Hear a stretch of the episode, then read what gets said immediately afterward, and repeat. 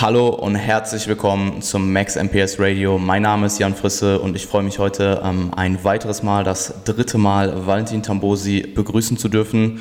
Ähm, ich werde selber bei Valentin in circa zwei Wochen anfangen im Coaching ähm, für den Rest meiner Prep. Und ähm, wir werden heute über Contest Prep Details sprechen. Ähm, immens cooles Thema, finde ich. Und ähm, ja, ich bin auf jeden Fall gespannt auf unsere Diskussion. Heiße dich herzlich willkommen und ja, freue mich. Ja, und danke, dass ich wieder Gast sein darf bei deinem Podcast. Das dritte Mal. Es ist, ähm, war bisher immer recht cool. Ähm, wird heute wieder Spaß machen, besonders mit diesem Thema. Ähm, ich glaube, ist jetzt kein Geheimnis, dass es eins meiner Lieblingsthemen ist. Contest Prep ist absolut etwas, wofür ich brenne. Und ich freue mich, wenn wir da heute ein bisschen ins Detail gehen bei diversen Variablen, die, glaube ich, sehr oft nicht bedacht werden und unterschätzt werden. Und let's do it. Absolut. Ähm, bevor wir anfangen, ich denke, eine, eine Einleitung oder generell eine, ähm, eine, Beschreibung für dich ist unnötig, weil du zum dritten Mal da bist. Also jemand, der dich nicht kennt, schaut vielleicht einfach die anderen beiden Podcasts oder hört sie. Ähm, ich würde trotzdem mit einer Frage anfangen, die dich persönlich betrifft und auch ähm, ja, deine, ähm, dein Coaching. Und mhm. zwar, ähm, wie ist bei dir als Athlet aktuell der, oder wie ist bei dir der, als Athlet der aktuelle Stand und wie sieht deine Saison für dein Coaching dieses Jahr aus? Ja, also was mich jetzt selbst betrifft, ähm, nach wie vor in einem sehr langfristigen Überschuss. Ich bin eigentlich, seitdem ich den Wettkampf, die Wettkampfsaison 2017 verlassen habe, das war August 2017, nicht aus dem Überschuss rausgegangen. War natürlich auch Phasen dabei, wo ich das Gewicht gehalten habe oder wo es sehr, sehr langsam nach oben gegangen ist. Phasen auch, äh, wo Rekomposition eingesetzt hat, gerade mit verbunden mit höheren Trainingsvolumen.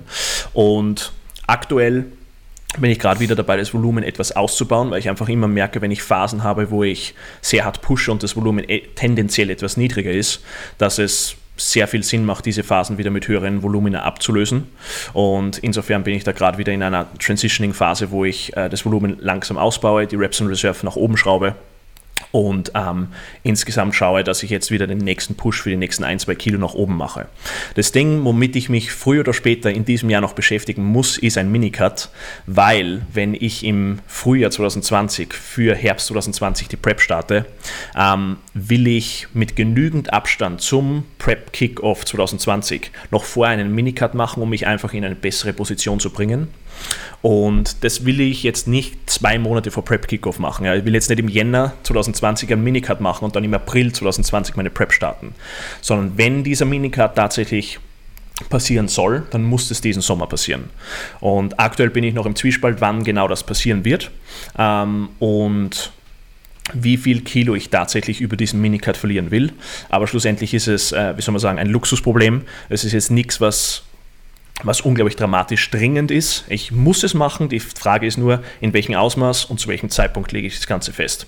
Wenn ich das, sagen wir, spätestens im August noch über die Bühne bringe, ist es auch noch okay. Ähm, das wäre mal so mein aktueller Stand, was meine so Aussichten für 2020 sind. Ich plane da sehr gerne langfristig, weil wir beide wissen, wie wichtig das ist und das spielt sich gerade im Natural Bodybuilding einfach mit anderen Zeitfenstern ab. Ja? Also man muss langfristig planen, wir haben, wir haben darüber gesprochen ähm, und das Ganze muss einfach passen. Ähm, was jetzt für den Herbst meine Athleten betrifft, ich werde dieses Jahr über, ähm, ich werde 15 Athleten im Herbst auf der Bühne haben, ähm, sowohl in Figur, Women's Physik und Bodybuilding. Drei davon cool. sind Junioren, ähm, auf die ich mich besonders freue. Junioren zu preppen macht extrem viel Spaß. Und ähm, ja, das werden Leute sein, die in Deutschland, Österreich, England und Amerika antreten. Ähm, ich versuche, die Leute so optimal wie möglich zu verteilen, um ihnen einerseits ähm, gute Chancen beim Wettkampf auszumachen und andererseits, damit sie die bestmöglichen Erfahrungen machen können mit diesem Wettkampf. Also jetzt alle Leute zum selben Wettkampf zu schicken, ist natürlich nicht optimal, weil dann hast du potenziell Kunden, die gegeneinander in einer Klasse antreten. Und andererseits will ich ihnen einfach verschiedenste Verbände und Wettkämpfe näher bringen, die einfach cool sind, als Athlet mitzuerleben.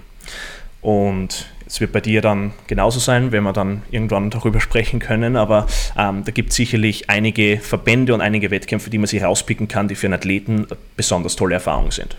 Das wäre so der aktuelle Stand. Cool, fantastisch. Und ähm, ich freue mich auf jeden Fall auf die kommende Zeit. Ähm, oh ja. Wie schon angesprochen, das Thema heute werden Contest Prep Details sein. Ähm, und ich würde auch direkt mit der ersten Frage anfangen. Und zwar geht es um Stressmanagement. Das ist das Erste, was ich mir rausgepickt habe. Und zwar ist meine Frage, ähm, wie managst du Stress in der Contest Prep? Sowohl den alltäglichen Stress durch Training und äh, hypokalorische Ernährung, aber auch externe Stressoren, sowohl in als auch außerhalb deiner Kontrolle. Ja, da will ich gleich mal eins vorwegnehmen. Das Wichtigste ist das Mindset. Das Mindset ist die Lösung für alles in diesem Fall. Ähm, wir wollen mit einer positiven Einstellung in die Prep gehen und diese positive Einstellung die ganze Prep über beibehalten. Das ist sicherlich ein Fehler, den viele Athleten machen, dass sie vom Worst-Case-Szenario während der Prep ausgehen und dass sie sagen, was ist wenn? Was ist, wenn ich flach auf der Bühne stehe? Was ist, wenn ich nicht in Form auf der Bühne stehe? Was ist, wenn neben mir jemand steht, der 10 Kilo mehr Muskelmasse hat? Und so weiter und so fort. Das sind alles Faktoren, die ich mir herbeidenke und Szenarien, die ich herbeidenke. Und da muss ich sehr vorsichtig sein, wohin ich meine Gedanken lenke. Ich glaube, das ist wirklich ein ganz, ganz wichtiger Punkt, ohne dass ich da jetzt ins Esoterische abschweifen will. Aber ich glaube, wie man sich Gedanken über, über die ganze Prep macht und über sich selbst und wie man das Ganze herangeht, ist extrem wichtig. Ich sehe das einfach immer wieder bei Athleten, die eigentlich alles haben. Genetik haben, Voraussetzungen haben, Zeit, Training, Ernährung, alles passt. Und das Mindset ist das größte, größte Problem. Und wenn man dort ansetzen kann und besonders als Coach dem Athleten helfen kann, ist das natürlich ein riesen, riesen Pluspunkt. Ähm, wie gesagt, immer das Positive sehen und immer das Positive in den Vordergrund stellen. Ähm, was mir immer wieder auffällt bei Kunden ist, dass die Leute, die am positivsten eingestellt sind, auch die besten Resultate immer liefern. Es ist immer gleich. Ich habe schon sehr oft mit Cliff darüber gesprochen und er gibt mir dasselbe wieder, dass die Leute, die wirklich sagen, hey, selbst wenn die Prep jetzt schon anstrengend wird und die Trägheit und die Müdigkeit über einen hereinkommt, ähm, die Leute, die positiv eingestellt sind und damit entsprechend umgehen, tun sich wesentlich leichter. Tun sich wesentlich leichter mit der Trägheit umzugehen, mit dem Defizit umzugehen, das Training dementsprechend zu managen. Was Stressmanagement, wenn man sich jetzt ein bisschen auf technischeren Level anschaut, ähm, nicht davor scheuen, Dinge zurückzuschrauben. Ob das jetzt Trainingsvolumen ist oder ob es bedeutet, dass man die Trainingsfrequenz reduzieren muss, ob es bedeutet, dass man die Trainingssessions an sich von der Länge her reduzieren muss ähm, oder runterfahren muss. All diese Dinge können mitunter einen positiven Unterschied machen. Und das ist etwas, wo viele sich gerade in der Wettkampfvorbereitung denken, hey, ich muss immer mehr und immer mehr und immer mehr machen. Bei eigentlich immer weniger werdenden Ressourcen ist das nicht wirklich realistisch. Ja, wir bekommen immer weniger Nährstoffe, wir bekommen immer weniger Kalorien und insofern macht es nicht wirklich Sinn zu glauben, hey, ich kann jetzt mein Volumen für mein Rückentraining erhöhen um ein Drittel, um zwei Drittel, was auch immer. Das wird nicht realistisch sein. Ähm ich sage immer ganz gerne, dass Lean werden ein Skill ist. Ja? Und diesen Skill muss ich einfach lernen. Und je öfter ich so etwas mache, desto besser werde ich darin. Ja, es ist genauso wie eine Kniebeuge. Eine Kniebeuge ist ein Skill und irgendwann beherrsche ich diesen Skill, aber um diesen wirklich zu beherrschen, muss ich üben, üben, üben. Und genauso spielt es sich ab bei einer Wettkampfvorbereitung oder nehmen wir etwas Simpleres, ja einfach einen Minicut. Ähm, ich glaube, jeder kann das kann, kann mir das bestätigen. Wenn er seinen ersten Minicut macht und seinen dritten Minicut, geht der dritte Minicut wesentlich leichter vor der Hand. Absolut. Ganz, ganz klar. Ja, ja, du kennst das. Also insofern, ist es nichts anderes wie bei einer Wettkampfvorbereitung. Natürlich ist das Zeitfenster ein anderes, die Zeitrahmen sind wesentlich unterschiedlich, es ist viel länger, aber eine Wettkampfvorbereitung, die ich öfters durchlaufe, fühlt sich gegen Ende wesentlich einfacher und simpler an. Ich mache mir weniger Gedanken, ich weiß, was auf mich zukommt und das macht einen riesen, riesen Unterschied. Also um da ein Beispiel zu nennen, auch wenn das jetzt äh, etwas weiter hergeholt ist. Marshall Johnson, Natural Bodybuilder, über 50, weiß nicht, wie viele Saisonen der schon durchlebt hat. Ähm, denn seine Wettkampfvorbereitungen dauern acht Wochen. Aus dem einfachen Grund, dass er so lean durch die Gegend läuft und keine Probleme damit hat. Und ob das jetzt am zielführendsten ist, diese Körperkomposition im Aufbau zu halten, ist eine andere Geschichte. Aber Fakt ist, er sagt, acht Wochen reichen mir, weil die Prep so easy ist. Ja? Von diesen acht Wochen sind die letzten zwei Wochen vielleicht ein bisschen anstrengend. Warum?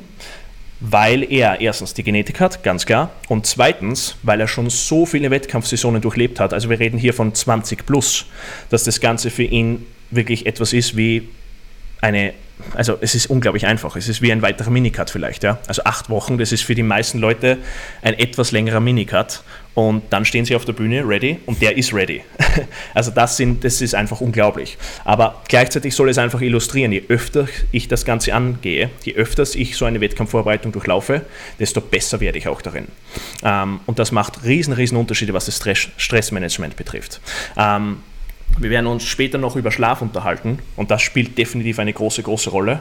Aber ja. ich würde sagen, wirklich der größte Unterschied ist, keine Angst davor haben, dass man weniger macht ähm, und zurückschrauben muss, das ist normal.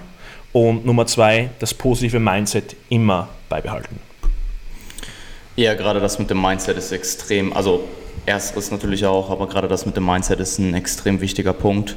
Und ich denke auch, dass die meisten Leute wirklich daran arbeiten sollen ähm, für das, was sie eben in ihrer Verantwortung haben, ähm, eben Verantwortung zu übernehmen und ähm, zu kontrollieren und sich halt ja, Mühe geben, das Beste, das Beste rauszumachen und das Ganze ähm, bestmöglich zu managen. Und bei Dingen, die eben außerhalb deiner Kontrolle sind, sie halt möglichst nicht an dich ranzulassen, weil du kannst sie ja nicht ändern, du, sie sind ja nicht innerhalb deiner Kontrolle. Und das geht gerade um so externe Stressoren, die vielleicht uns als Online-Coaches vielleicht nicht so oft begegnen, weil wir einen sehr, sehr, sehr strukturierten, festen ähm, Alltag haben, sehr, sehr viel Routinen. Aber jemand, der vielleicht einen Job fährt, wo manchmal Dinge aufkommen, die man einfach nicht erwartet, ähm, es ist, glaube ich, enorm wichtig, solche Dinge nicht an sich ranzulassen, gerade zu späteren Zeiten der Prep, wo man einfach generell gestresster ist und die Laune vielleicht, man ist einfach reizbar, reizbarer. Reizbarkeit ist höher. Und ähm, ich meine, wir haben gerade schon darüber geredet bezüglich Reisen in der Contest Prep. Mich würde noch interessieren, wie du mit Reisestress umgehst oder was du empfiehlst und ähm, ja, wie man sich bestmöglichst auf, auf sowas vorbereitet und wie sich vielleicht auch der, das Reisen an sich im Laufe der Prep ändert. Ja, ist ein guter Punkt, weil ich bin 2017 zu meiner zweiten Wettkampfsaison sehr viel unterwegs gewesen. Also ich war bei diversen Seminaren, ich war bei diversen Konferenzen, war in London, Amsterdam, Athen, ich war eigentlich andauernd unterwegs, was im Nachhinein jetzt nicht das Optimum war, mhm. aber ich habe sehr, sehr viel gelernt. Ähm, das Erste, was man sich vor Augen halten muss, ist, an der Tagesordnung muss Flexibilität liegen. Ja?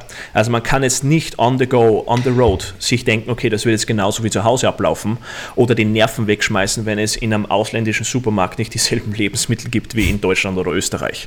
Na logisch, ja. Also wenn man von solchen Dingen aus der Bahn geworfen wird, dann soll man gar nicht reisen. dann bitte am besten zu Hause einsperren und keine Prep machen. das wäre das wär Lösungsansatz Nummer eins. Ähm, generell, Reisen an sich kann eine große Stressquelle sein, ja. Und wie gesagt, wenn man sich darauf einstellt, dass man flexibel sein muss, dann fällt das Ganze schon wesentlich leichter. Bei mir war es so, ich habe kein einziges Mal mein Hotel oder mein Airbnb, mein Hotel oder mein Airbnb ohne, also mit, mit irgendwelchen vorbereiteten Lebensmitteln oder irgendwelchen Gerichten verlassen. Ich bin immer ohne irgendwas mit meinem leeren Rucksack nach außen gegangen, bin in den nächsten Supermarkt mit meiner kleinen Waage, habe mir diverse Lebensmittel, die verzehrfertig abgepackt waren, gekauft, ähm, Gemüse etc., alles gedeckt, habe das rausgenommen, habe meine Waage hinge hingestellt auf eine Parkbank oder sonst was, habe das abgewogen und habe das getrackt, fertig. Ähm, für mich war das null Problem, ja? weil ich habe mir gedacht, okay, das muss ich jetzt machen in dieser Situation, damit ich an mein Ziel komme. Alles andere war für mich irrelevant. Und ich glaube, viele tun sich mit dieser Herangehensweise schwer, weil in der Prep müssen sie diese Mahlzeiten vorbereitet haben, sie müssen genau diese Lebensmittel haben und wenn irgendetwas nur ein bisschen abweicht, haben sie ein riesen, riesen Problem damit. Und von dem Gedanken muss man sich auf Reisen komplett verabschieden. Wenn man das nicht ja. kann, dann haben wir ein Riesenproblem. Weil ansonsten drehst du durch, wenn es statt ähm, normalen Kartoffeln nur Süßkartoffeln gibt. Oder es gibt kein Hühnchen, es gibt nur Pute oder was auch, was auch immer. Ja? Der Brokkoli ähm, hat 10 Kalorien mehr. Ja, genau, Katastrophe. Also richtig. Ja. Ähm, also wenn es an diesen Dingen scheitert, hat man schon im Vorhinein, bevor man überhaupt die Reise antritt, ein großes, großes Problem. Ähm, und wie gesagt, natürlich lässt es sich nicht für jeden verhindern, dass er reist. Manche müssen Geschäftstrips machen, was auch immer. Ähm, aber selbst dann ist Planen das Um und Auf. Und wie gesagt, auch wenn man allein schon die Tatsache, dass man plant, dass es flexibel sein muss, hm. hilft extrem vom Mindset her. Also ich will mir da wieder aufs Mindset eigentlich berufen, weil das immer die Basis in meinen Augen ist. Und wenn ich mit der richtigen Einstellung auf so eine Reise gehe, tue ich mir wesentlich, wesentlich leichter. Ja, ja, absolut. Ähm, ich denke, der Flexibilitätsaspekt war da so der Keypoint. Einfach weil, gerade wenn man länger diätet, und ich weiß nicht, das ist ja auch sehr individuell irgendwo, aber ich denke, dass sie viele davon profitieren würden, wenn sie relativ feste Strukturen haben, wenn sie eben zu Hause sind, relativ feste Strukturen haben, was die Ernährung angeht. Ähm, einfach um nicht zu viel Willenskraft in Dinge zu investieren, wie ich möchte jetzt den Tag das essen und jetzt esse ich wieder komplett random irgendwas anderes, muss es wieder eintracken, sitze irgendwie eine halbe Stunde an MyFitnessPal rum, um meine Macros zu treffen. Ähm, aber auf Reisen ist es natürlich ganz klar, du, wie gesagt, der Brokkoli kann halt 10 Kalorien mehr haben und man muss halt flexibel sein. Und ähm, die Sache mit dem Tracken, beziehungsweise ich meine, gerade in unserer heutigen Zeit gibt es ja auch immens viele Möglichkeiten. Also ich, wir haben selbst im Lidl in Deutschland mittlerweile Proteinriegel ähm, und im Zweifelsfall nimmt man sich halt zumindest mal einen Shake mit und schaut dann, was es noch sonst, was es sonst noch so im Supermarkt gibt. So mache ich es meistens auf Reisen. Ähm, und ich, mich würde interessieren ähm, bezüglich Routinen, ähm, was für Routinen, abgesehen vom Absolvieren der Trainingseinheiten und dem Treffen der Nährstoffziele, was halt offensichtlich ist, ähm, würdest du allgemein empfehlen und welche hast du dir selber in der letzten Prep zur Gewohnheit gemacht? Ganz wichtiger Punkt hier, zur selben Zeit jeden Tag trainieren und zur selben Zeit jeden Tag aufstehen und zu Bett gehen. Das waren für mich mhm. zwei absolute Keypoints, ähm, damit einfach mein Rhythmus tagtäglich derselbe ist und die Wahrscheinlichkeit, dass später in der Prep, wenn einfach das Defizit größer und größer wird und einfach das Ausmaß des Defizits, ähm, dass ich hier sicherstelle, dass mein Schlaf tendenziell besser abläuft, als wie wann ich auf diese Dinge nicht achte. Ähm, und ich glaube, einfach in diese Routine reinzukommen und tagtäglich, also jeden Tag größtes Murmeltier abzuspulen, macht sehr viel Sinn in der Prep. Ähm, wie gesagt, das sind meine zwei absoluten Keypoints, natürlich verbunden mit der Mahlzeitenfrequenz. Wenn man die jeden Tag gleich halten kann, in Verbindung mit dem Training und rund um das Training die, ähm, die Ernährung gleich halten kann, ist das sehr, sehr sinnvoll. Ähm, ja. Und das geht, auch, das geht auch auf Reisen übrigens. Also das ist ja, immer so etwas, wo die Leute dann glauben, hm. okay, auf Reisen ist alles anders. Naja, also wenn man jetzt innerhalb von Europa oder so unterwegs ist und der Zeitunterschied vielleicht ein, zwei Stunden ist, ist das absolut kein Problem. Wenn ich jetzt in ein anderes Land, wenn ich nach Amerika oder was auch immer reise, wo der Zeitunterschied wesentlich größer ist, okay, muss ich mich kurz umstellen. Aber wenn ich da jetzt zurückdenke an meinen ersten Wettkampf von der Wettkampfsaison 2017, der war in Chicago, ähm, Zeitunterschied von minus sieben Stunden, dann ist es, war das auch kein Problem, weil ich einfach mit einer gewissen Euphorie und Motivation dorthin gekommen bin und das Ganze habe ich problemlos geschluckt. Also das war für mich überhaupt kein Problem, dass da dieser Zeitunterschied vorhanden war. Ich bin vom Flieger ins Hotel und vom Hotel ins Gym und habe trainiert. Ähm, und es war überhaupt kein Problem. Ähm, also ich glaube, da ist auch sehr viel wieder die Frage, mit welcher Einstellung gehe ich in das Ganze rein. Aber ja. wie gesagt, abgesehen von ähm, Schlafenszeit, Trainingszeit und Mahlzeitenfrequenz, das waren so meine absoluten drei Grundpfeiler, auf denen alles passiert ist. Mhm. Und alles, was dann zusätzlich kommt, ich meine, Vielleicht können wir da später noch genauer drauf eingehen, aber Meditieren war für mich tagtäglich angesagt. Ähm, und also von November bis April habe ich jeden Tag meditiert. Ja? ja. Und war sehr stolz auf den Streak, den ich da aufgezogen habe. Ähm, der ist dann am Wettkampftag äh, abgerissen, weil ich komplett drauf vergessen habe. ich war nicht aufgeregt oder sonst was, sondern es war einfach so viel zu tun, dass ich nicht meditiert mhm. habe. Und dann schaue ich so auf mein, auf mein Handy, ich habe Headspace verwendet und cool. steht so oben, your streak has ended. Und ich, what? um, ähm, und also das war, das war Schock. um, ähm, aber wie gesagt, meditieren war auch absolute Basis für mich. Jeden, mhm. Tag, jeden Morgen aufgestanden, 10 Minuten meditiert. Jeden Tag. Um, ähm, das waren so Dinge, Genau, direkt nach dem Aufstehen. Okay. Ähm, also es gibt verschiedene Vorgehensweisen, wenn du jetzt ja, vorher eine Stunde lesen willst und dann meditieren willst. Manche machen es vom Schlafen gehen, was ich überhaupt nicht kann. Ähm, aber wie gesagt, nach dem Aufstehen sofort meditiert. Das waren so für mich die absoluten Anker in meinem Tag, die mir einfach geholfen haben, das Ganze durchzuziehen. Absolut, ähm, kann ich voll bestätigen. Also ich in der Off-Season struggle ich immer, ähm, Meditation aufrechtzuerhalten. Also ich meditiere schon, aber es ist irgendwie nicht so kontrolliert. Und jetzt innerhalb der Prep habe ich, glaube ich, auch wieder 40 Tage Streak oder so. Ähm, benutze yes, übrigens auch Headspace, finde das deutlich besser als irgendwie Calm oder so, wo du dann so esoterische Musik hast und, und dir halt denkst, so, was mache ich hier? Sondern ja. hast halt relativ klare Ansagen, wie du halt einfach zu meditieren hast in einem ruhigen, mit einer ruhigen Umgebung, was ich definitiv, ähm, ja, was definitiv meine Präferenz ist. Und ich finde es interessant, dass du es ansprichst, weil ich habe es mir gar nicht notiert. Ähm, meditierst du in der Off-Season auch? Ich versuche es, aber bin viel schlampiger. Ja, ähm, das ist, wieder, das okay. ist wieder so mit dieser ultimativen Deadline von mhm. einem Wettkampf, wo du dir denkst, okay, six weeks out, 14 Weeks out, was auch immer, ähm, und du dir denkst, okay, jeden Tag bis dorthin muss ich optimieren. Und das Meditieren ist ein kleiner Puzzleteil, den ich da jeden Tag einsetzen kann. Ja. Und diesen will ich unbedingt einsetzen, den will ich nutzen, weil er liegt vor mir, ich muss ihn nur greifen und das Ganze einfach einsetzen. Im, gerade mit den Zeitfenstern, mit denen wir es verbunden haben, zwischen Wettkampfsaisonen, ist das Ganze viel, viel schwieriger, weil jetzt bin ich, keine Ahnung, 65 Weeks out. und das ist einfach ein bisschen ein anderes, anderes Szenario, als wenn yeah. ich jetzt sage, hey, ich habe noch 20 Wochen bis zum Wettkampf. Ähm, also insofern, ich würde es für absolut sinnvoll halten, auch im Aufbau jeden Tag zu meditieren. Mhm. Würde ich jeden raten. Nur jemand, der das wirklich tagtäglich auch im Aufbau durchziehen kann, Hut ab, das ist verdammt schwierig, weil die Motivation und die, die Einstellung, die ich hierbei mitbringen muss, ist viel, viel schwieriger als wir jetzt in einer begrenzten und absehbaren Zeit wie für eine Contest Prep.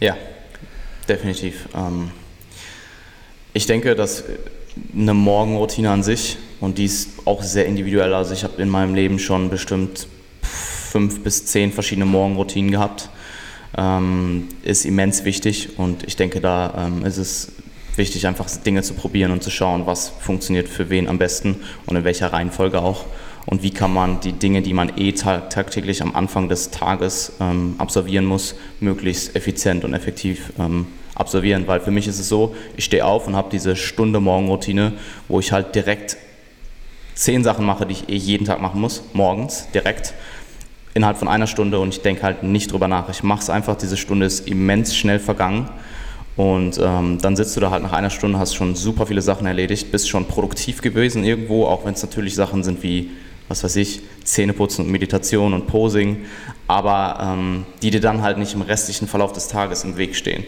Und ähm, ja, ich denke, da profitiert man immens davon, wenn man ein bisschen rumprobiert und einfach sich eine Morgenroutine entwickelt, die ja für einen persönlich gut funktioniert. Also, das möchte ich nur mal kurz ansprechen. Bin ganz deiner Meinung, das kann ein absoluter Gamechanger sein. Ja. Also, erfahrungsgemäß kann nicht nur, sondern ist es in den meisten Fällen, bei eigentlich jedem. Äh, Gary Vaynerchuk hat einmal gesagt: Win the morning, win the day. Ja. Und ich glaube, das trifft es perfekt, weil ich habe, bei mir war das genauso. Ich habe das, hab das ewig lang gemacht, dass ich aufgestanden bin, sofort eine Stunde gelesen habe und ist jetzt unwichtig, welches Thema das war oder welches, welche verschiedenen Genres oder was auch immer. Mhm. Aber die Tatsache, dass ich nach einer Stunde, also ich bin um fünf aufgestanden und habe bis sechs gelesen. Das heißt, es war sechs Uhr morgens. Ähm, danach habe ich gefrühstückt, bla bla bla, Hygiene etc. alles gemacht. Ähm, aber ich, ich habe mir schon für den Rest des Morgens gedacht, hey, war schon mega produktiv. Ich habe schon eine Stunde Informationen in mich aufgenommen.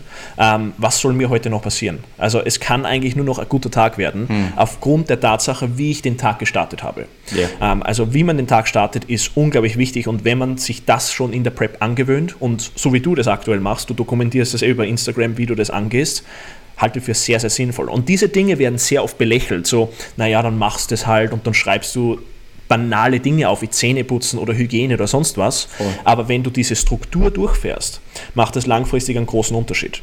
Und wie gesagt, du kommst auch nicht so leicht aus deinem Rhythmus raus oder lässt dich nicht so leicht von negativen Erfahrungen im Alltag mhm. oder was auch immer erschüttern, weil du weißt, hey, ich habe das schon erledigt, das habe ich schon im Rücken und ich fühle mich schon produktiv, wenn ich eigentlich erst in die produktiven Aufgaben des Tages reingehe, in Arbeit, in Coaching, was auch immer. Ja und habe das eigentlich schon im Rücken. Es ist so eine Art Versicherung, wie ich mich für den Tag fühle. Hm. Und das war für mich auch ein absoluter Gamechanger. Also das kann ich nur jedem raten zu machen und das wirklich diese banalen Dinge auch aufzuschreiben. Keine Ahnung, mach eine Liste von zehn Dingen, die gehst du Punkt für Punkt durch und dann sieh dir an, wie du dich nach einer Woche, nach einem Monat mit dieser Morgenroutine fühlst, weil ich garantiere jeden, dass er besser drauf ist. Ja, ja, und ich, ich, ich denke, das ist auch so eine Sache, die man in der Off-Season, wo, wo man in der Off-Season profitieren würde. Ja. Wobei es halt auch da wieder so eine Sache ist, wie effizient oder wie effektiv zieht man es dann durch in der Off-Season. Ähm, mich würde interessieren, wenn du um 5 Uhr morgens aufgestanden bist, wann bist du ins Bett gegangen? Halb zehn. Okay. Ja, also Machst du neun, halb zehn äh, nein. Aber ganz ehrlich, ich würde es gerne wieder ausprobieren. Weil ich muss sagen, was Produktivität und wie ich mich tagsüber gefühlt habe, mhm. was das betrifft, ja. äh, das war fantastisch. Das war absolut fantastisch. Also dieses früh zu Bett gehen, ähm, es gibt zwar leider keine, keine wissenschaftlichen Es gibt keine Studien dazu. Aber die Schlafstunden vor Mitternacht sind in meinen Augen sehr, sehr wichtig. Ähm, und wie gesagt, es gibt dazu nicht wirklich Research. Aber ich fühle mich einfach immer besser, wenn ich angenommen acht Stunden schlafe und ich schlafe von zehn bis sechs, fühle ich mich besser, als wenn ich von Mitternacht bis acht schlafe. Mhm. Beide Male sind es acht Stunden Schlaf, aber ich fühle mich einfach bei ersterem Szenario viel, viel besser. Ähm, und das ist mir damals gerade mit diesen zweieinhalb bis drei Stunden Schlaf vor Mitternacht immer aufgefallen. Ich bin am Morgen aufgestanden um fünf. Ich bin eigentlich immer von alleine aufgewacht. So fünf, zehn Minuten bevor der Wecker geläutet hat, bin ich aufgewacht und ich war mega frisch. Und wenn ich das jetzt vergleiche mit jetzt, wo ich so um elf, manchmal zwölf ins Bett gehe und länger schlafe, kein Vergleich. Kein mhm. Vergleich. Also man fühlt sich träger äh, mit dem aktuellen Schlafrhythmus wie damals, wo ich um fünf aufgestanden bin. Ja, ich habe generell das Gefühl, dass immer wenn ich diete, dass es erstmal so rein von der Vitalität irgendwie immer erstmal aufwärts geht, so die ersten ein, zwei Monate. Und dann halt ja. irgendwann der Punkt kommt, wo offensichtlich dann halt die Diet Fatigue reinkickt und du halt immer wieder träger wirst. Aber es ist immens interessant. Ich habe gemerkt, seit ich das jetzt wieder so mache, dass meine Tage auch irgendwie viel schneller umgehen, was positiv ist im Sinne davon, dass halt auch Dinge, die generell halt viel Arbeit sind, sehr, sehr schnell umgehen. Ähm, auch wenn ich meine Arbeit extrem gerne mache. Es gibt halt einfach Punkte, wenn du am Tag einfach einen Punkt hast, wo du gerade dich lethargisch fühlst oder nicht gut fühlst und du hast jetzt vier Stunden Programming vor dir, dann ist es halt manchmal eine Hürde und du musst natürlich Willenskraft auch investieren, um, um das Ganze umzusetzen. Ähm, aber ich habe so einfach Tage gehabt, wo ich gemerkt habe, so ey, ich bin jetzt seit zwölf Stunden nur am Machen und es fühlt sich halt an, als wäre ich vor drei Stunden aufgestanden. Und mhm. ähm, ja, ist immens cool. Also wenn ich das so auch in der Offseason umsetzen kann, dann äh, ist das auf jeden Fall auch rein für die Produktivität, abseits davon, dass es halt auch immens gut in die Prep passt und du ähm, natürlich deine ganzen Gewohnheiten, die du für die Prep brauchst, die ganzen Haken, die du eben abhaken musst für die Prep, immens gut dort einfügen kannst, ist es halt auch für die Produktivität unfassbar. Also ist wirklich ein krasser Gamechanger und ähm, ist auch, denke ich, ein guter Übergang in Bezug auf Schlaf. Und zwar, ähm, ich, ich kann mich erinnern, dass du mir erzählt hast, dass du an irgendeinem Punkt in der Prep irgendwie siebenmal in der Nacht aufgewacht bist oder so. Ist ja. das, äh, erinnere ich mich da richtig? Uh, du erinnerst dich leider richtig. Ja.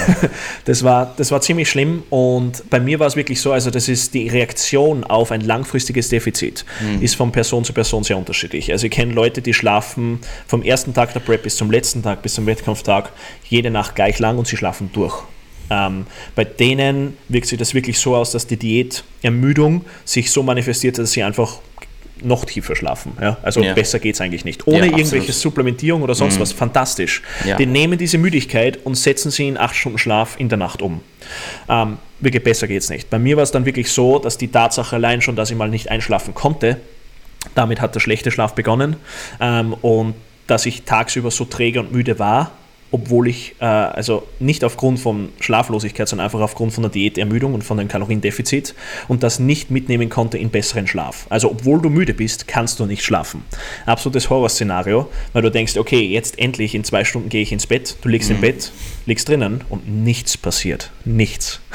ähm, also mit, ich meine, man kann diverse Dinge anwenden, um das Ganze zu optimieren, aber bei mir war das wirklich schon ziemlich heftig, weil das Ganze ähm, einfach auch von der Aufwachfrequenz so dermaßen hoch war, dass nicht einmal in irgendeiner Form ein Tiefschlaf zustande hätte kommen können. Okay, ähm, du hast auch relativ, du warst auch relativ häufig auf Toilette in der Nacht, oder? Immer. Also jedes Mal, wenn ich aufgewacht bin, aufs WC. Okay. Ja, jedes Mal. Ist, also, ja. Okay, es ist interessant. Ähm, ich habe mit Eric Helms auch, glaube ich, dem ersten, also ich habe nur einen Podcast mit ihm, aber in dem, den ich hatte, habe ich halt mit ihm darüber gesprochen. Und er hat hatte damals halt angedeutet, dass es eventuell einfach daran liegt, dass man ähm, in der Prep dazu neigt, Hunger und Appetit mit ähm, Hydration zu ähm, kompensieren und das dann auch tendenziell halt am späten, ähm, an der späteren oder zweiten Hälfte des Tages. Und ich habe auch schon Momente gehabt oder Zeiten gehabt in einer längeren Diät, also vier, fünf plus Monate, ähm, wo ich zweimal in der Nacht halt aufgestanden bin, um zu urinieren. Und das war für mich schon viel. Ich weiß, bei dir war es halt deutlich mehr noch. Ähm, und ich habe jetzt gemerkt, dass wenn ich einfach darauf achte, dass ich mich oder den größten Teil der täglichen Hydration ähm, innerhalb der ersten Hälfte des Tages reinbekomme, dass ich zumindest jetzt nach zehn Wochen Diät komplett durchschlafe noch und nie auf Toilette muss. Und ja. ähm, ich denke, irgendwann kommt der Punkt, wo es eintrifft, aber das ist auf jeden Fall eine Sache, die mir immens geholfen hat. Ähm, und ich meine, wir haben jetzt, ich hatte eine Frage vorbereitet für Schlaf, wir haben jetzt ein paar Sachen schon abgedeckt, also die kannst du dann ähm, im Wesentlichen skippen. Mich würde halt interessieren, ähm, was passiert mit Schlaf in den späten Phasen einer Contest Prep, das haben wir gerade schon erwähnt. Und mhm. was für Strategien wendest du an, um diese sowohl in Quantität als auch in Qualität zu maximieren oder zumindest zu ähm, konservieren? Ja, also das Erste, was ich mir mal anschauen würde, ist Optimierung von Schlaf-Wach-Rhythmus. Ja. ja. Also, dass ich versuche, morgens nach dem Aufstehen, das kann auch Teil meiner Morgenroutine sein, dass ich vielleicht 10, 20 Minuten draußen spazieren gehe oder was auch immer, einfach eine Aktivität draußen mache. Wenn das im Sommer ist, kann ich mich auf den Balkon setzen und dort lesen oder was auch immer, um einfach mal Tageslicht zu bekommen, ja. direkt nach dem Aufstehen. Das wäre schon mal ein erster Punkt. Der zweite Punkt wäre Training nicht zu spät ansetzen, dass ich jetzt nicht, wenn ich um 10 ins Bett gehe, um 9 aus dem Training nach Hause komme, dann noch essen muss hm. und dann eigentlich in diesem Zustand versuche einzuschlafen. Das ja. wird in den meisten Fällen nicht funktionieren. Absolut. Ähm, auch tagsüber Zeit im Freien zu verbringen, wann immer man kann, wenn man Pausen in der Arbeit hat, was auch immer, halte ich für sehr, sehr sinnvoll. Einfach generell in unseren Breitengraden Vitamin D-Mangel sehr vorherrschend ist und je mehr Tageslicht und Sonnenlicht man bekommen kann, desto besser. Ähm, das wäre jetzt mal der Punkt Schlaf-Wach-Rhythmus definitiv auch Schlafhygiene verbessern. Das war definitiv etwas, wo ich damals 2017 noch nicht so informiert war. Ähm, da gibt es mittlerweile einfach viel mehr Ressourcen und Dinge, auf die man sich berufen kann, die sehr, sehr sinnvoll sind. Ähm, blaues Lichtblocken, Blue Light Blockers, sehr viele Leute sieht man laufen mit diesen Brillen herum. Kann ich, kann ich, also kann ich sehr unterstützen in der Wettkampfvorbereitung. Mir hat es im Aufbau, weil ich habe diese Brillen, im Aufbau nie wirklich etwas gebracht. Ich merke keinen Unterschied. Beim okay. Aufbau nie Probleme mit ja, dem Einschlafen habe. Mhm. Aber in der Prep würde ich sie absolut testen. Absolut testen und schauen, ob sie einen Unterschied machen. Ähm, natürlich auch Koffeinquellen mehrere Stunden vor dem Schlafen meiden. Wenn man sich die Halbwertszeit von Koffein anschaut, variiert von drei bis zehn Stunden. Ja. Das heißt, äh, da muss man wirklich aufpassen. Also gerade die Leute, die einfach Müdheit, Müdigkeit, Trägheit etc. in der Prep erfahren, versuchen das niederzubrechen mit unglaublichen Koffeinmengen und das bringt langfristig gar nichts. Also da wirklich ein Auge drauf haben, wann konsumiere ich das letzte Mal ein Reizmittel wie Koffein. Ähm, ich würde auch hochfokussierte Arbeit direkt vom Schlafengehen meiden. Also wenn jetzt irgendetwas ansteht, arbeitstechnisch, was einfach Stress macht oder wo ich sehr fokussiert sein muss, ja. würde ich das vorm Schlafengehen nicht mehr machen. Und gleichzeitig, wenn man schon eine Morgenroutine hat, sollte man vielleicht in dem Zusammenhang auch eine Abendroutine haben, ähm, die man hier umsetzt, wo man jeden Tag dann wirklich sagt, hey, ich arbeite diese fünf Punkte ab und am Ende weiß ich, dass ich wesentlich entspannter bin. Ähm, also natürlich kann man dann auch die Supplementierung ansprechen, die mit hier eine Rolle spielen kann. Ähm, Melatonin ist ein Klassiker. Ähm, Magnesium, Zink können den Schlaf optimieren und verbessern. Ähm, sind zwei sehr billige Supplements, die man hier mit ins Repertoire nehmen kann. Ähm, und weiters vielleicht auch GABA, wobei ich persönlich nicht so die besten Erfahrungen damit gemacht habe. Hat meinen Schlaf eigentlich sehr unruhig gemacht. Mhm. Und äh, Aminosäureglycin aber das wäre noch an, an der Supplementierungsseite, die man mit einbauen kann und Teil seiner Abendroutine machen kann. Ja, ähm, ich bin froh, dass du die Abendroutine angesprochen hast, weil ich die eben auch so anwende. Es ist definitiv kürzer als die Morgenroutine, aber sie, was ich gemerkt habe, ist gerade solche Dinge wie Arbeit ungefähr, also im besten Fall zwei Stunden, im schlimmsten Fall eine Dreiviertelstunde bis Stunde vorher zu erledigen, also komplett für den Tag zu erledigen, hat mir immens geholfen, halt einfach runterzukommen. Also du möchtest halt einfach in einem Zustand sein, wo du nicht mehr so viel Gedanken hast im besten Fall. Ähm, weil immer wenn ich merke oder immer wenn ich einen Tag habe, wo ich doch nochmal spontane Nachricht beantworten muss, kurz vorm Schlafen, merke ich, dass ich deutlich länger, also ich habe einfach eine längere Einschlafzeit. Und ich liege dann halt im Bett und denke darüber nach. Währenddessen, wenn ich vielleicht eine Stunde vorher aufgehört habe oder zwei Stunden im besten Fall vielleicht noch irgendeine Serie geguckt habe, bei mir ist es so Serien, ich gucke eine Serie und die kann so crazy sein, wie, wie, es nur, wie es nur geht und ich kann halt trotzdem gut schlafen. Vielleicht ist es für die meisten Personen auch nicht unbedingt die beste Idee, die ähm, vorletzte Folge Game of Thrones oder so vorm Schlafengehen zu gucken. Richtig, ja. Ähm, aber absolut das, was du angesprochen hast, auch ähm, die, die Supplementierungsseite. Ähm, ich habe mit Melatonin ehrlich gesagt nicht so gute Erfahrungen gemacht, aber kenne immens viele Leute, die halt sehr, sehr gute Erfahrungen damit gemacht haben und ähm, ja, absolut. Ähm, mich würde noch interessieren, du hast vorhin noch Müdigkeitserscheinungen angesprochen. Ich weiß nicht, wie, wie sehr du im Detail darauf eingehen möchtest, aber mich würde äh, interessieren, was waren so die extremsten Sachen, die du in der Prep erfahren hast oder die du mitbekommen hast bei äh, Leuten, Kollegen, Freunden aus dem Gym, ähm, die so in der Prep passiert sind?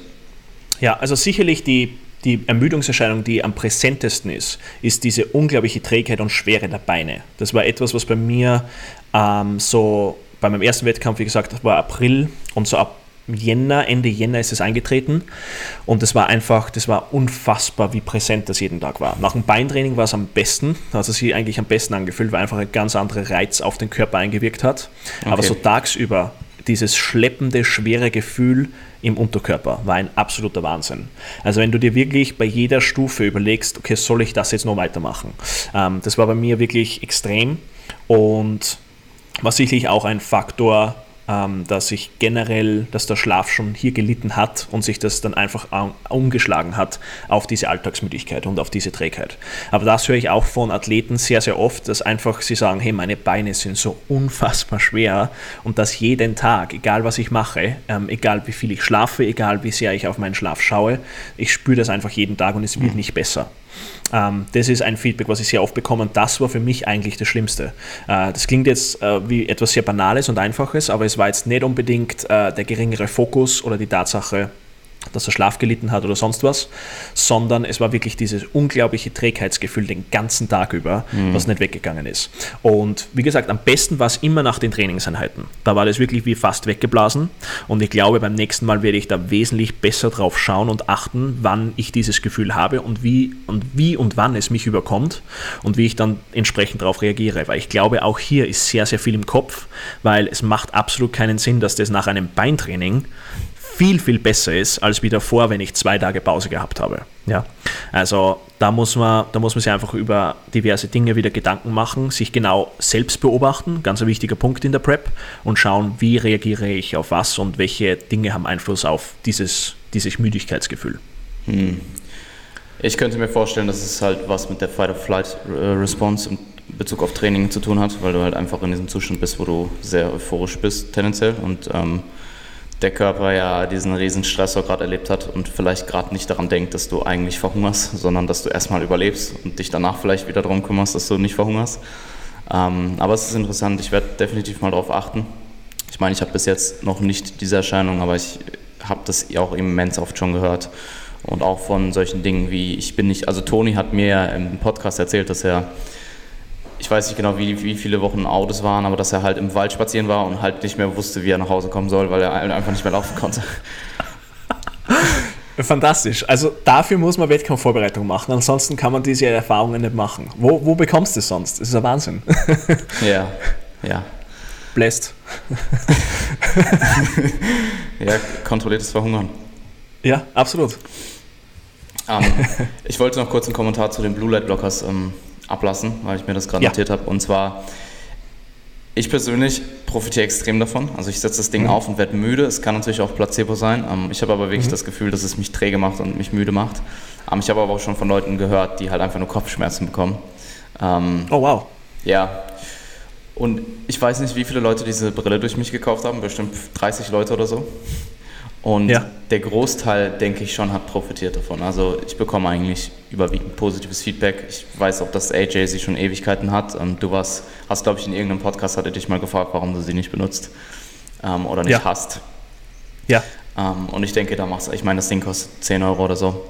Und im besten Fall verbessert es halt dein Schlafen, im schlimmsten Fall hast du halt 10 Euro investiert und ja, ist halt nichts draus Richtig. Geworden. Also Research geht ja auch in diese Richtung, dass, absolut, yeah. dass es absolut sinnvoll ist.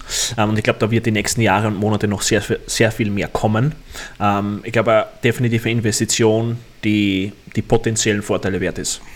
Ja, und generell das Abdunkeln des Raumes, ob du jetzt halt irgendwie Vorhänge hast oder Jalousien und ähm, im schlimmsten Fall das Ganze halt noch, oder kannst du eh, aber sonst halt noch mit einer Schlafmaske zu kompensieren, ähm, ist, denke ich, auch eine immens gute Idee. Und ich habe auch sehr, sehr gute Erfahrungen mit Oropax gemacht, einfach weil, ich meine, bei mir ist nicht laut, aber so ist es halt wirklich so, ich sehe nichts, ich höre nichts, es ist so, als, es ist, es ist sehr, ähm,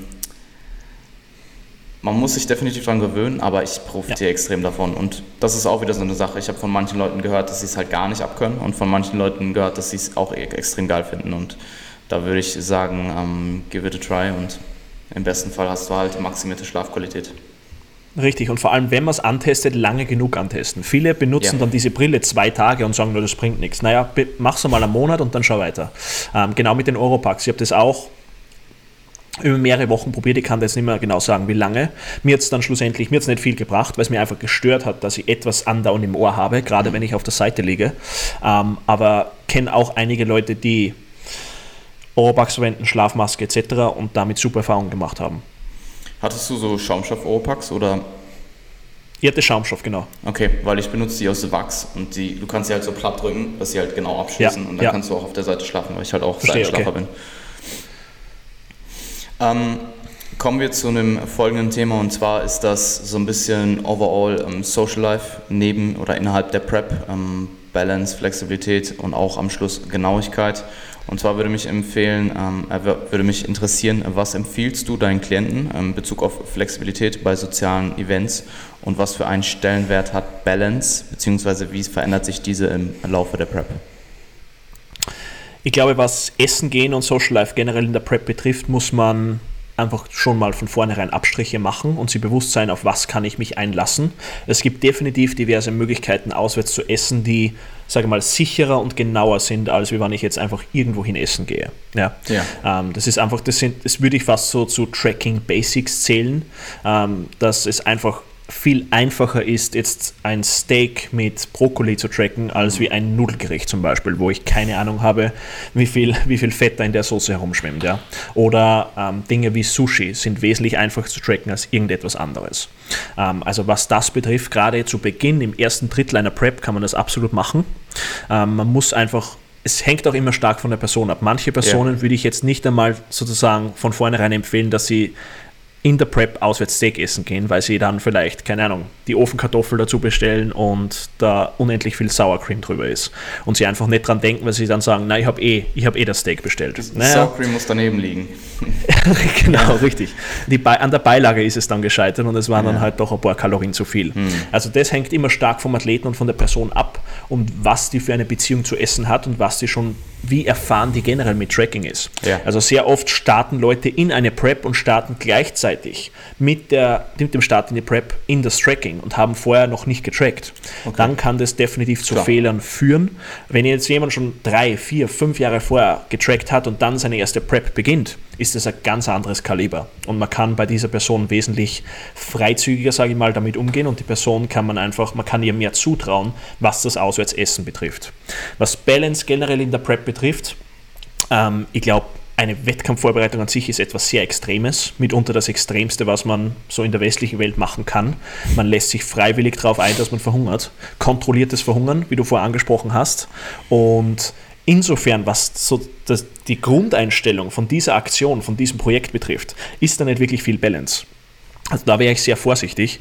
Ähm, ich glaube, man kann nach wie vor mit einer positiven Einstellung sehr, sehr viele Dinge unterbringen und man muss jetzt nicht wirklich auf irgendetwas verzichten, so wie das oft dargestellt wird.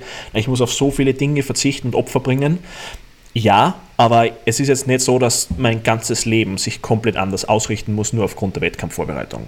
Ja. Also Balance ähm, in gewisser Art und Weise an den Alltag legen, ja, aber jetzt nicht erwarten, dass alles komplett gleich bleibt. Ich glaube, das ist sozusagen eine sehr logische Vorgehensweise. Ja, es ist witzig, weil ähm, du hast, ich habe mir hier halt als Beispiel aufgeschrieben, Steak versus Pasta und du hast einfach genau das gleiche Beispiel danach gesagt. Ähm, ich denke, es macht, also absolut und ich ähm, habe ehrlich gesagt erwartet, dass so ein bisschen, ähm, dass dein Ansatz bezüglich außerhalb Essen gehen extremer ist. Ähm, bin aber, also wie gesagt, ich habe eher den Ansatz, den du auch gerade genannt hast, dass man halt, ähm, dass es sehr individuell ist und ich meine, ich für, zum Beispiel bei mir jetzt, ich tracke vier, fünf Jahre oder so, vier, vier Jahre denke ich, ähm, habe extrem viel Aussab gegessen, auch in der, auch in der Off-Season und ich bin mir sehr, sehr sicher, dass ich sehr genau tracke und im Zweifelsfall überschätzt man es halt dann einfach noch etwas, mhm. um auf der sicheren Seite zu sein. Und ähm, ich denke, es ist wichtig zu wissen, dass Balance im Laufe der Prep abnimmt und dass es immer weniger wird. Ähm, es aber halt keine Ausrede sein sollte, dein komplettes soziales Leben und dein komplettes restliches Leben abseits von Bodybuilding zu vernachlässigen. Ähm, also ich denke, seiner Verantwortung bewusst zu sein, ist ja. immens wichtig. Ähm, gerade in Bezug auf solche Sachen wie den Job. Also ich meine, klar, wir als Coaches, vor allem online, haben halt schon sehr viel Flexibilität. Wir können uns das einteilen, wie wir arbeiten wollen. Ähm, klar, innerhalb unserer Routine etc., aber du weißt halt, was ich meine. Und ähm, klar. wenn du jetzt ein Angestelltenverhältnis eingehst, dann, ja, wenn du halt da pisst bist und gereizt bist die ganze Zeit und irgendwelche passiven Antworten deinen Chef gehst, dann fliegst du da halt raus nach der zweiten Ermahnung oder so. Und das äh, kann dann halt ganz, ganz schnell ähm, immens beschissen werden, um es mal ja, so auszudrücken. Ja. Ähm, und ich habe auch schon gehört von Leuten, dass sie sich halt einfach freigenommen haben am Schluss, also dass sie sich quasi in Urlaub aufgespart haben, um sich dann am Ende der Prep, wenn es halt wirklich komplett schlimm ist, sich einfach freizunehmen. Ähm, einfach weil sie ja. den Druck auf der, auf der Arbeit nicht mehr oder halt einfach zu müde waren, um zur Arbeit zu gehen. Ähm, und ich denke, da muss man halt schon den eine gewisse Balance halten, einfach damit man die Sachen, die einen halt eben zum Überleben äh, bringen, nicht vernachlässigt. Und dazu gehört, denke ich, auch zu einem bestimmten Punkt sein soziales Leben, weil wenn du am Ende halt keine Freunde mehr hast oder deine Familie hat sich abgewendet, weil du seit einem Jahr ein Arschloch bist, so, dann, und du hast niemanden, der auf deiner Show sitzt und dir vielleicht applaudiert oder so oder dir halt gut zuspricht, dann hm, war es das wert. Ist halt dann meine, meine Frage und finde ich einen interessanten Ansatz. Ganz bei dir, was Balance betrifft, ganz bei dir. Also Balance heißt definitiv nicht, also Balance zu verwerfen heißt definitiv nicht, sei ein Arschloch. Ja, oder es ist okay, dass du jetzt ein Arschloch in der Wettkampfvorbereitung bist. Das meine ich da, damit absolut nicht. Ja. Aber wie du sprichst, sie wird im Laufe der Prep abnehmen mhm. und du solltest trotzdem einen respektvollen Umgang mit deinen Mitmenschen pflegen, ganz klar. Aber, aber dreh jetzt nicht komplett durch. Aber ähm, sei dir bewusst, dass manche Dinge leiden werden und manche Dinge ja. musst du einfach zurückschrauben, ganz klar. Und ich denke, da macht es auch immens viel Sinn, die Leute, die es daneben betreffen könnte, einfach im Vorhinein so gut es geht aufzuklären. Also ich habe das mit meiner Freundin gemacht und gewissermaßen auch, gewissermaßen auch mit meinen Eltern, auch wenn die halt jetzt nicht mehr so viel in meinem, also ich wohne halt nicht mehr zu Hause, dementsprechend mhm. habe ich nicht mehr so viel mit meinen Eltern, ich sehe sie halt nicht jeden Tag. Ähm, aber klar, meine Mom hat jetzt auch schon gesagt, nach zwei, zweieinhalb Monaten, dass mein Gesicht halt viel schmaler wird. Klar. Und weil sie mich halt einfach nicht mehr so oft sieht. Und ich denke, dass klar, also es ist eh schwierig, das so im Vorhinein zu kommunizieren, dass jeder das wirklich versteht, weil die wenigsten werden es wirklich verstehen, außer die, die es selbst durchlebt haben und selber Bodybuilding betreiben. Aber man kann halt zumindest so gut es geht kommunizieren und halt vorab sagen, hey, ich meine, vielleicht wird es mal Momente geben, wo ich unfair bin oder einfach gereizt bin. Und das hat dann nichts per se mit dir als Persönlichkeit zu tun. Richtig, ganz bei dir. Cool. Ähm, abschließend dazu kommen wir zum Mindset-Thema. Ich hoffe, du hast noch etwas Zeit. Ich Absolut. Weiß, wie deine Schedule aussieht. Alles klar, cool. Alles gut. Ähm, und zwar werden wir auf ähm, Backstage und auf Bühnen-Mindset eingehen und generell danach vielleicht noch kurz auf ähm, Bühnenpräsentation. Und zwar ähm, würde mich interessieren, wie gehst du in Bezug auf Mindset jetzt ähm, den Tag des Contests an und was probierst du ähm, aufrecht zu erhalten oder zu kreieren in deinen Gedanken? Also was man als erstes mal festlegen muss, ist, äh, ich will einen respektvollen Umgang mit den anderen Athleten pflegen, keine Frage, ja. aber gleichzeitig auch bewusst sein, dass ich dort bin, um zu gewinnen. Ich bin dort, um etwas abzuliefern. Und gleichzeitig sind diese anderen Athleten auch meine Konkurrenz. Und ich sehe das als etwas sehr, sehr Positives und etwas sehr Motivierendes, wenn ich dort Leute sehe, die verdammt viel drauf haben und dass ich anschließend mit denen auf die Bühne gehen darf und mich mit denen messen darf. Ähm, das ist etwas, was ich sehr motivierend finde als sehr motivierend empfinde und ähm, auch etwas, was ich immer wieder beim Posing bei mir selbst mache. Wenn ich selbst für mich pose, stelle ich mir eigentlich immer vor, ich bin auf der Bühne neben anderen in Vergleichen. Hm. Wenn ich mir jetzt einfach nur mich selbst anschaue beim Posen, wird mir ehrlich gesagt sehr schnell langweilig. ähm, es ist jetzt so, natürlich kann ich Posen optimieren, ich kann Dinge verbessern, ich kann an diversen Kleinigkeiten arbeiten, aber das wirklich das Spannendste für mich ist, wenn ich mir vorstelle, ich nehme die und die Pose ein und neben mir nehmen andere Athleten diese Posen ein und wir vergleichen jetzt, wer mehr drauf hat. Ganz einfach. Ähm, das ist für mich unglaublich motivierend und genau mit diesem Mindset gehe ich backstage und genau mit diesem Mindset gehe ich vom Backstage auf die Bühne. Und schlussendlich steckt man da so viel Arbeit rein, dass man nicht einfach nur teilnehmen will, sondern man will irgendetwas erreichen. Und natürlich will man seine Bestform schlagen, wenn man vorher schon auf der Bühne war und das ist das Um und Auf. Aber Fakt ist, es ist ein Wettkampf und andere Leute nehmen teil und es gibt Platzierungen. Und dementsprechend will ich dort das absolute Optimum anstreben und das auch auf der Bühne präsentieren. Und das sage ich auch immer Kunden backstage, wenn sie aufpumpen, wenn sie sich auf den Wettkampf vorbereiten, genießt das Ganze und saugt das Ganze auf, weil du wirst das erstens nicht so oft haben. Du bist jetzt nicht so oft backstage, das macht man jetzt nicht jede Woche, sondern wenn du dir vorstellst, hey, du machst vielleicht in einer Wettkampfsaison zwei bis vier Wettkämpfe und das passiert alle zwei bis drei Jahre, ähm, dann ist es eine sehr seltene Angelegenheit. Ja. Ähm, und also wenn man das jetzt aufs Jahr runterbricht, sind es ein bis zwei Bühnenerfahrungen pro Jahr. Und das ist wirklich verdammt wenig. Also saug das Ganze auf und genieße es, weil es ist etwas, also ich habe schon öfters darüber gesprochen, ich bin absoluter Fan von Backstage. Ich liebe diese, diese Atmosphäre, diese Umgebung, ähm, die Eindrücke, die man dort sammeln kann.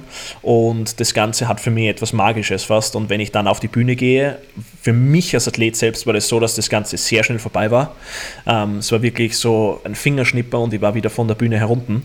Und ich kann nur jeden Athleten und jeden Coach sagen, wenn er mal dort ist und das miterlebt, soll er das Ganze wirklich so gut wie möglich aufnehmen und aufsaugen, weil es wie gesagt, sehr, sehr selten passiert und ähm, wirklich mit dem Mindset reingehen, dass du dich mit anderen Athleten misst und gewinnen willst.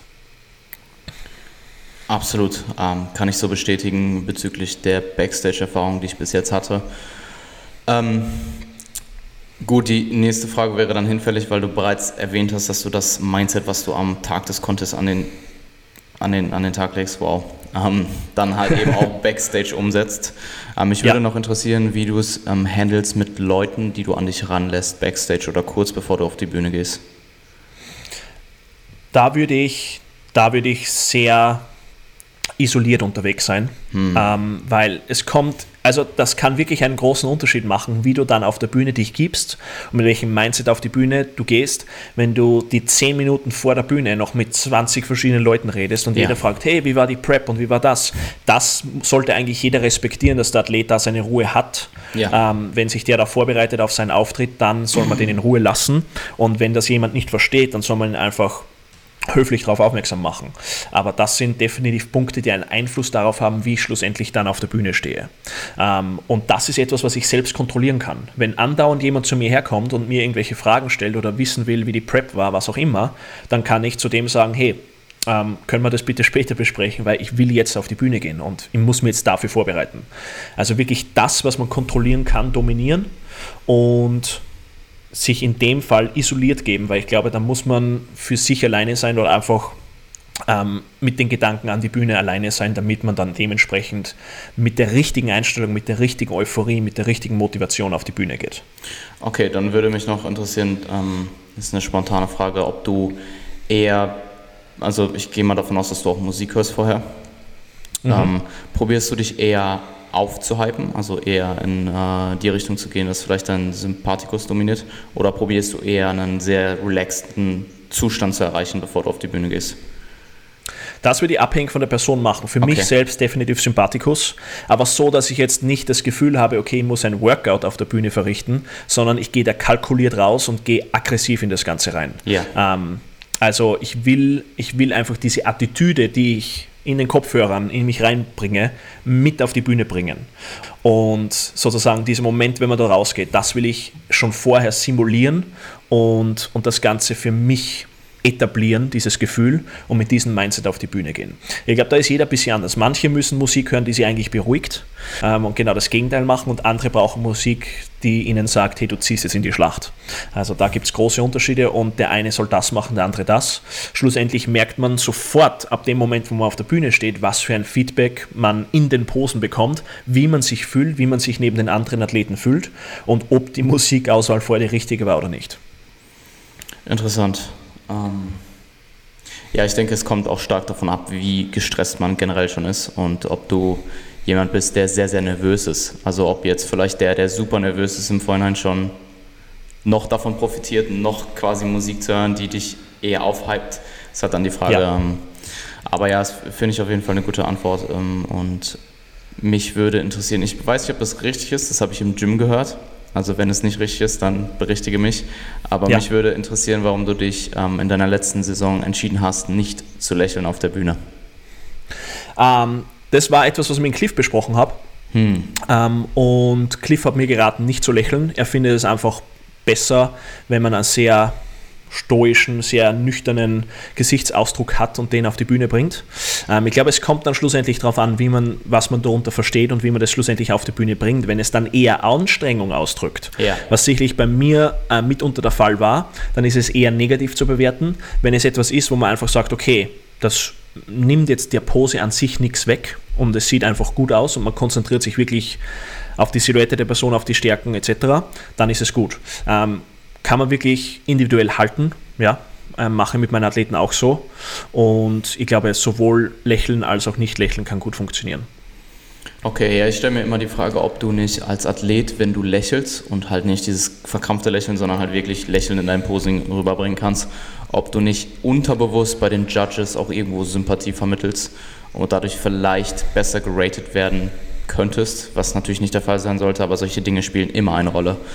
Ähm, und das habe ich, also es ist genau das gleiche, wie wenn du als Judge deinen Freund bewertest oder einen Freund von dir einen Kollegen oder vielleicht sogar einen Klienten, du wirst ihn immer unterbewusst vielleicht nicht unbedingt besser raten, aber vielleicht auch einfach länger angucken, mehr anschauen ja. und ihn vielleicht ja. dadurch besser raten. Und ähm, ich denke, das ist auch so eine Sache, die im, äh, vermutlich dann doch individuell ist, aber es ist auf jeden Fall eine interessante Thematik. Und ich also muss mir um, um dir ein Gegenbeispiel Genau, ja. um dir ein Gegenbeispiel zu bringen für jemanden, der äh, also das Lächeln auch etwas ins Negative abschweifen kann. Wenn man sich Leute einfach ansieht, Rolly Winkler zum Beispiel, der zwar lächelt, aber dabei eigentlich Grimassen schneidet, weil er so verkrampft lächelt, dass das Ganze einfach nicht positiv, ja. sympathisch oder was auch immer rüberkommt. Das ist das andere Extrem. Ja. Und natürlich kann man genauso sehr ernst und nüchtern reinschauen, ohne ohne dass es jetzt irgendetwas äh, Positives hast und eigentlich schon ins Negative abschweift, wenn man einfach aussieht, als will man gar nicht auf die Bühne stehen.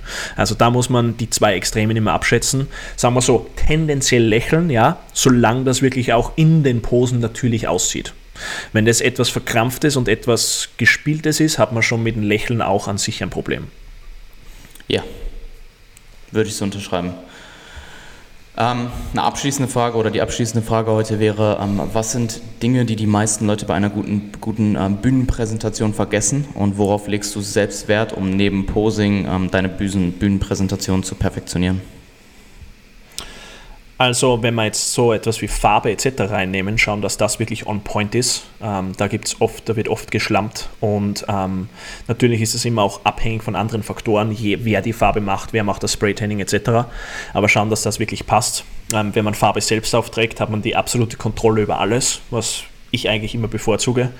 Also wenn ich da Dream 10 oder irgendetwas dergleichen verwenden kann, ist mir das fast immer lieber, weil ich genau weiß, wie das schlussendlich an dem Athleten aussehen wird. Ja.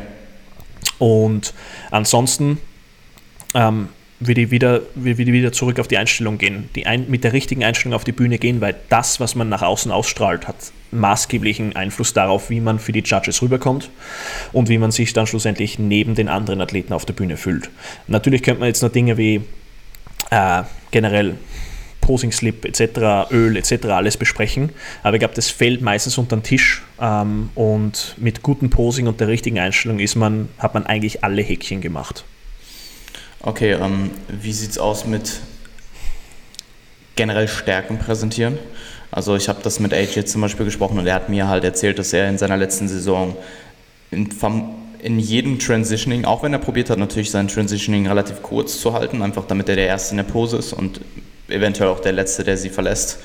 Ähm, dass er halt probiert hat, zum, zum Beispiel seine Glute Striations und seine ähm, Quad Striations in jeder Pose im Transitioning halt irgendwie vorzuzeigen und dementsprechend halt seine Stärken hervorzuheben.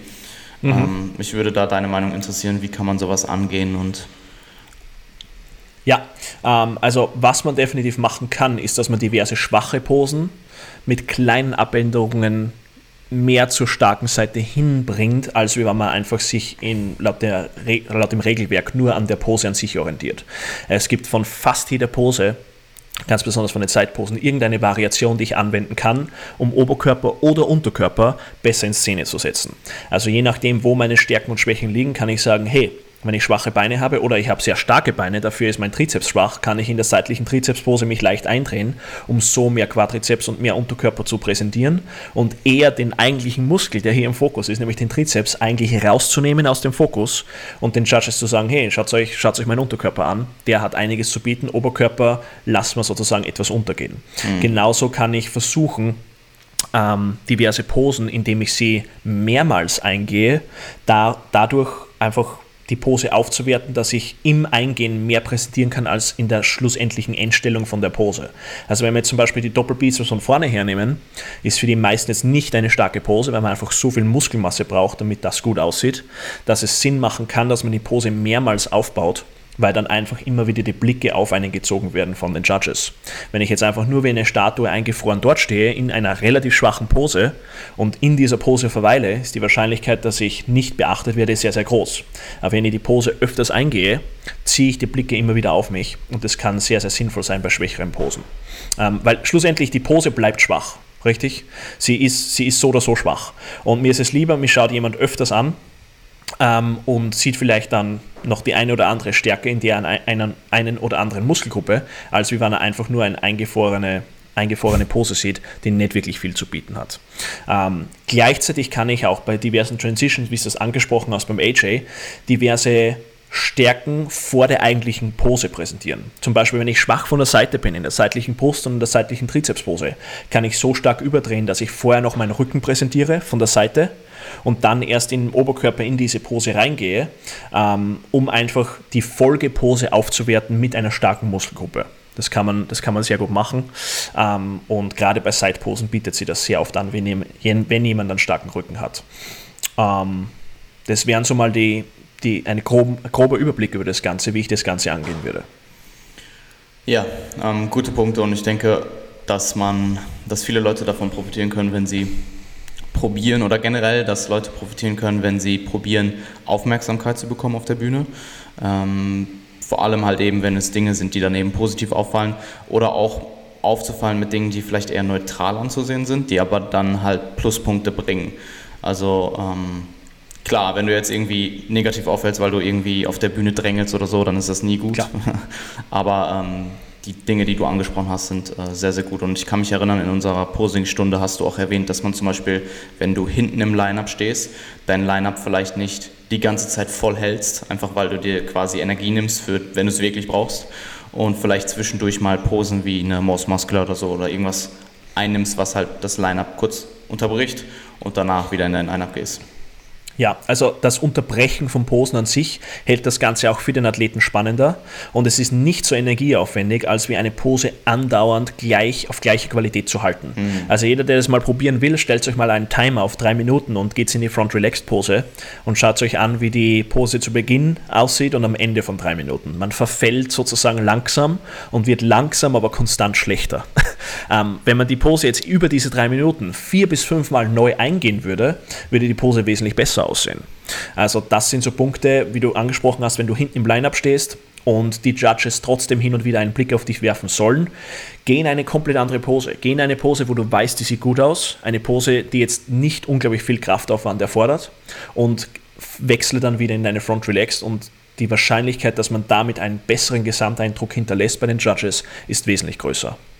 Ja, und ähm, ich denke, wir sind uns einig, dass man im besten Fall halt nie eine Pose komplett ähm, oder dass du halt wirklich nie relaxed dastehst, komplett relaxed.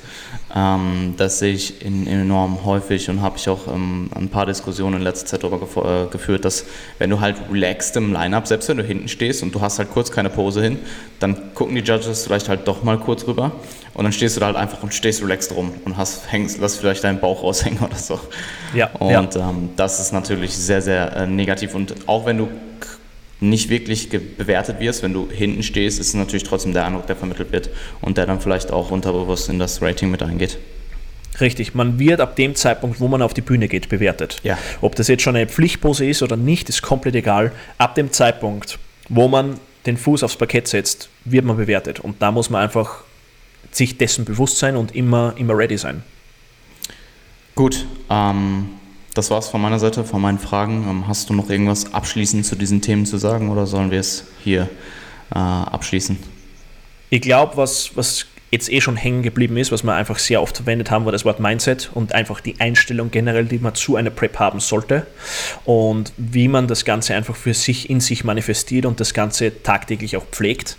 Wir haben die Morgenroutine erwähnt, die Abendroutine, all diese Dinge spielen mit einem Einfluss mhm. darauf, wie man, wie man schlussendlich durch die Prep geht und welches Mindset man an den Tag legt und was für Wochen und Monate dann schlussendlich daraus resultieren. Und das ist einfach etwas, was ich immer wieder sehe, das unterschätzt wird, darum spreche ich es immer wieder an, weil weil mittlerweile sind die Leute sehr belesen, was Ernährung und Training betrifft und das ist gut so, Gott sei Dank. Ja. Aber ähm, gerade was beim was beim Mindset betrifft, kann man noch definitiv viel mehr Gains machen und das sollten wir uns alle viel, viel genauer anschauen, weil da, glaube ich, liegt der Schlüssel zu sehr, sehr viel mehr Potenzial. Absolut, ähm, weise Worte und ich würde dir hier jetzt nochmal die Möglichkeit geben, deine Sachen zu pluggen. Also wo können dich Leute finden, wo produzierst du in der Regel deinen Content und wie kann man dich erreichen? Also erreichen kann man mich am besten über meine Webseite valentintambosi.com, einfach alles in einem durchgeschrieben. Und den meisten Content poste ich, also eigentlich jeglichen Content poste ich auf Instagram. Das ist einfach valentintambosi, einfach wieder durchgeschrieben. Ähm, wenn irgendjemand Fragen oder dergleichen hat, einfach sich bei mir melden und freue mich drauf. Cool. Ähm, dann bedanke ich mich erneut bei dir und ähm, ja, hat mich gefreut, war eine gute Diskussion. Wir hören uns. Valentin. Jan, danke dir und bis zum nächsten Mal. Tschüss. Ciao.